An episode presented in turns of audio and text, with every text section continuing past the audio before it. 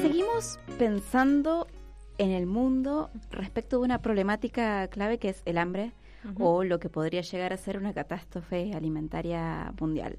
Varios informes circularon en las últimas semanas, entre ellas hubo uno específico respecto de la FAO, en donde hablaba o resumía de cierta manera esto que se conoce como los suelos negros, un término otra vez nuevo para muchos, que tiene que ver con aquellas porciones de tierra en donde hay una renta extraordinaria respecto de su producción, ¿no? Es un tema que, que se ha puesto más en agenda, si bien como, como vos bien marcas es un tema que viene de larga data, pero que se ha agudizado y que digamos, está, quizás eh, ya venía de larga data, pero no lo veníamos poniendo en discusión día a día como se está poniendo en, la actualidad y con la urgencia que, que, lo estamos debatiendo en este momento, ¿no? Diez países concentran justamente esa mayor cantidad de estos suelos, que son los suelos ultra super productivos del mundo, eh, y entre ellos tenemos a los dos principales protagonistas del conflicto mundial, que son Rusia y Ucrania. Argentina también forma parte de esa lista de 10, Estados Unidos, Kazajistán, bueno, hay otros países, China también, que justamente de China queríamos empezar a hablar ahora un poco, pero también consultamos eh, un par de expertos que nos puedan un poco esclarecer qué es lo que está pasando en el mundo con el hambre. Específicamente hablamos con Lautaro Vizcay, que fue secretario técnico de la reunión especializada en agricultura familiar del Mercosur, y un poco le preguntamos cómo podría llegar a afectar a América Latina una catástrofe alimentaria. Hemos tenido históricamente eh, algunos países casos justamente de crisis alimentaria. Bueno, pero ¿qué está pasando hoy respecto de este tema? Porque justamente al mismo tiempo que se empieza a hablar de la posibilidad de una crisis alimentaria, también se está dando un boom agrícola de la mano de la inflación mundial, del precio de los alimentos. Bueno, estas dos cosas van de la mano. Bueno, ¿qué nos comentó entonces Lautaro Vizcay? Vamos a escuchar qué nos dijo. Sabemos que hace más de una década parecía que, íbamos realmente a superar el problema del hambre y principalmente en América Latina, que varios de nuestros países salieron del mapa del hambre. Y logramos reducir indudablemente la, la cantidad, millones de personas este, bajamos cerca de casi 200 millones, eran 810, no recuerdo bien, 15 y lo bajamos en el 2005 más o menos a, a 610, eh, eh, perdón, en el 2014. Es decir, en, en, en 10 años logramos este, impactar. Pero el boom, el boom agrícola y la persistencia de la pobreza rural ¿no? y, la, y, el hambre eh, ah, es una paradoja, ¿no? es una paradoja que, que permanentemente eh, no, nos persigue, porque hemos, hemos realmente incrementado la producción de alimentos en, medio siglo, eh, no ha parado de crecer la producción mundial de alimentos y, ha superado cómodamente el crecimiento de la población a nivel global. Las cosechas de trigo este, han sido de las mayores que hemos tenido en la historia y ahora eh, la paradoja, el número de personas desnutridas este, aumenta, ¿no? aumenta. Entonces el boom agrícola eh, convive con hambre, eh, desnutrición, inseguridad, inseguridades, este, entre ellas la alimentaria, de manera permanente, no es que existe un desacople de esa situación. Bueno, escuchábamos recién a Lautaro Vizcay, eh, que fue secretario técnico de la Reunión Especializada de Agricultura Familiar del Mercosur, y también quería como traer un poco a colación una noticia que, que, vimos en el día de hoy, que fue la reunión de Macky Sall, que también es que es presidente de Senegal y además presidente de la Unión Africana, que podríamos decir que es el otro otro continente también que está como en la mira de qué va a pasar, pero no tanto como nosotros que somos quizás productores de alimentos, sino como eh, los mayores demandantes de alimentos de estos dos países que están en guerra. ¿no? Justamente de la mano de este informe de la FAO y de los suelos negros, esos suelos hiperproductivos, hubo otro informe que no es nuevo, fue de, de principios o mediados de mayo de Naciones Unidas, que hablaba de cuáles eran los países que estaban con mayores riesgos a enfrentar una catástrofe alimentaria. Bueno, África figuraba prácticamente en rojo, pero en América Latina también había una serie de países que también figuraban, entre ellos Haití como el mayor problemático, pero también en el Centro Caribe. Y si miramos Suramérica, también tenemos algunos países como Colombia, Ecuador, Perú y Bolivia que figuraban en un rojo más clarito, pero que eran aquellos que tenían potencial de tener ciertos riesgos, justamente porque son no son productores de alimentos, sino son más bien importadores.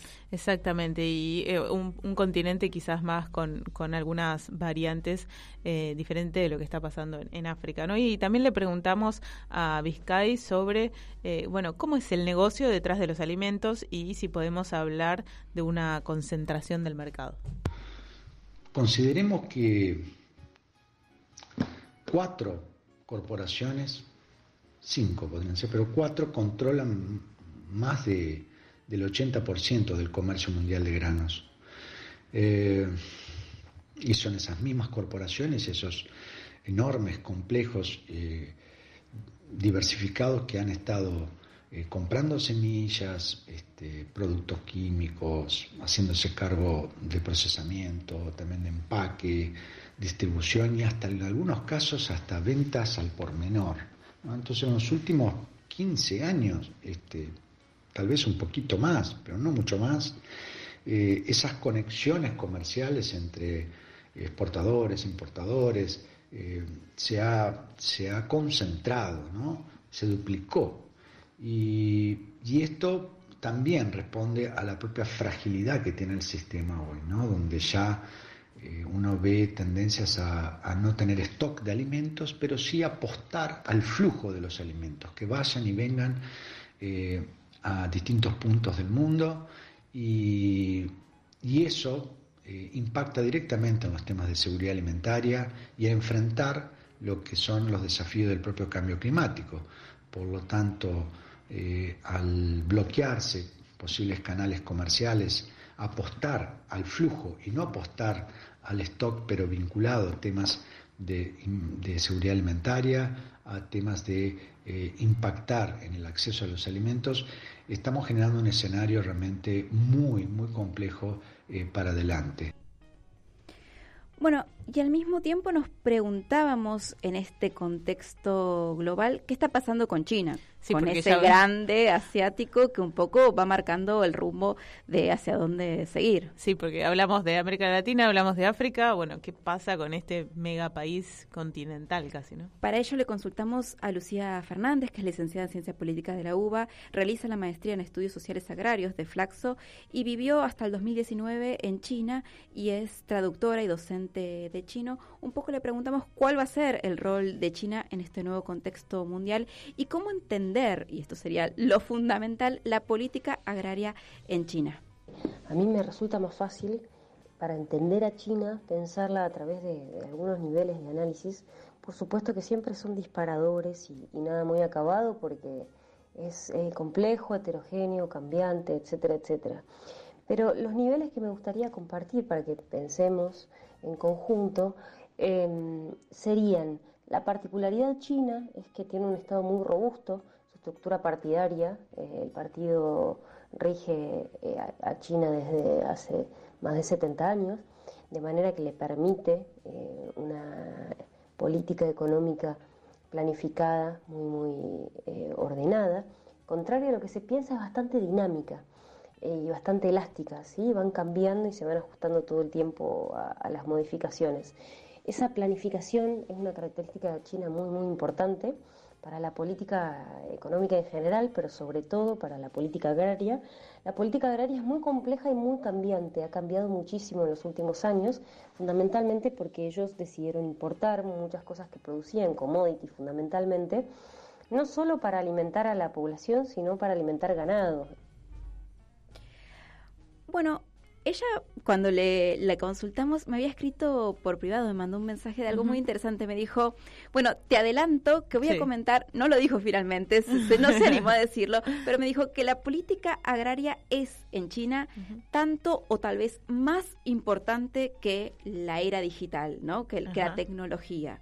el rol clave y central que tiene hoy en día eh, el agro, podríamos decir no solo en China, sino en todo el mundo, pero en China ven ese rol estratégico que está teniendo la producción de alimentos. Yo creo que eso da para un programa entero. Pero le hicimos otra pregunta igualmente a la especialista que a Lucía Fernández, licenciada en Ciencia Política de la UBA, eh, además que realizó una maestría en estudios sociales agrarios de Flaxo y vivió muchos años en China. Eh, le preguntamos eh, qué implicancia tiene en la política china la renta extraordinaria de su tierra. En ese sentido, y también en el sentido de la política agraria, es preciso aclarar que la China actual es enteramente global, globalizada, ¿sí? globalizante también podría ser. Esto implica que, que, está atravesada por procesos globales, entonces ya no se puede pensar la China a partir de sus propias características, sino entrelazada por un montón de de, asuntos y de temas que nos atraviesan globalmente, bueno, en el caso de la guerra, por supuesto que ha subido los precios de los alimentos, de las energías, pero también, por ejemplo, que en la actualidad eh, los, los, cereales, además de para alimentar ganado, se usan para biodiesel, para biocombustible, ¿verdad? Entonces no todo es para alimentar directamente, que debido al crecimiento y al desarrollo de la, de la población china, eh, mejorar, mejorar la calidad de vida implica comer mejor, comer más carnes y demás. Entonces eso también impacta mucho el consumo, el nivel de consumo. Y, y también, por supuesto, en el formato de las compañías y de las empresas que, que rigen la política agraria agroindustrial. ¿sí? Eh, existen empresas eh, nacionales como COFCO, por ejemplo, que se le llaman cabezas de dragón, eh, porque bueno, son, empresas que han nacido desde muy pequeñas a ser grandes, grandes compañías. Hoy se las puede comparar con Cargill, Dreyfus o Midland, eh, superando incluso a Bunge. Y es un formato de empresas, de multinacionales, eh, asociadas a la tecnología, al desarrollo de las semillas, en muchos casos a laboratorios, ¿sí? Eh, a fertilizantes, etcétera, etcétera. Y se produce de una manera muy globalizada y muy moderna también, en la actualidad que ya no es eh, la vieja agricultura. Pero la agricultura china también es muy heterogénea porque todavía mantiene muchos sistemas antiguos. Eh, de hace miles y miles de años en, algunos, en algunas regiones. En ese sentido, hay, existe una ley, creo que es 2017-2018, en el norte de China, que es donde se encuentra la mayoría de los suelos negros, y China está ávida siempre de eh, ampliar las protecciones. Bueno, interesante las reflexiones que nos deja Lucía de pensar eh, los suelos negros en China, la protección también que hay respecto de los recursos naturales también en China, además de ese potencial de producción y de aumentar la calidad de aquello que come la población eh, en China. Distintas reflexiones para pensar la problemática desde el mundo no occidental. Sí, y bueno, con una ventaja comparativa quizás o eh, única que tiene China, o mejor dicho, son pocos los países que la tienen, esa combinación entre potencia tecnológica y potencia agrícola, que para mí estaría bueno que en los próximos programas en algún momento podamos explorar, explayarnos un poquito más. Bueno, tuvimos el lujo de tener estos dos especialistas en sus áreas, eh, Lautaro Vizcay, que eh, fue secretario técnico de la reunión especializada en agricultura familiar del Mercosur, y también a Lucía Fernández, que es eh, licenciada en ciencia política de la UBA y maestranda en estudios sociales agrarios de Flaxo, que vivió muchos años en China y justamente se dedica al, mundo chino.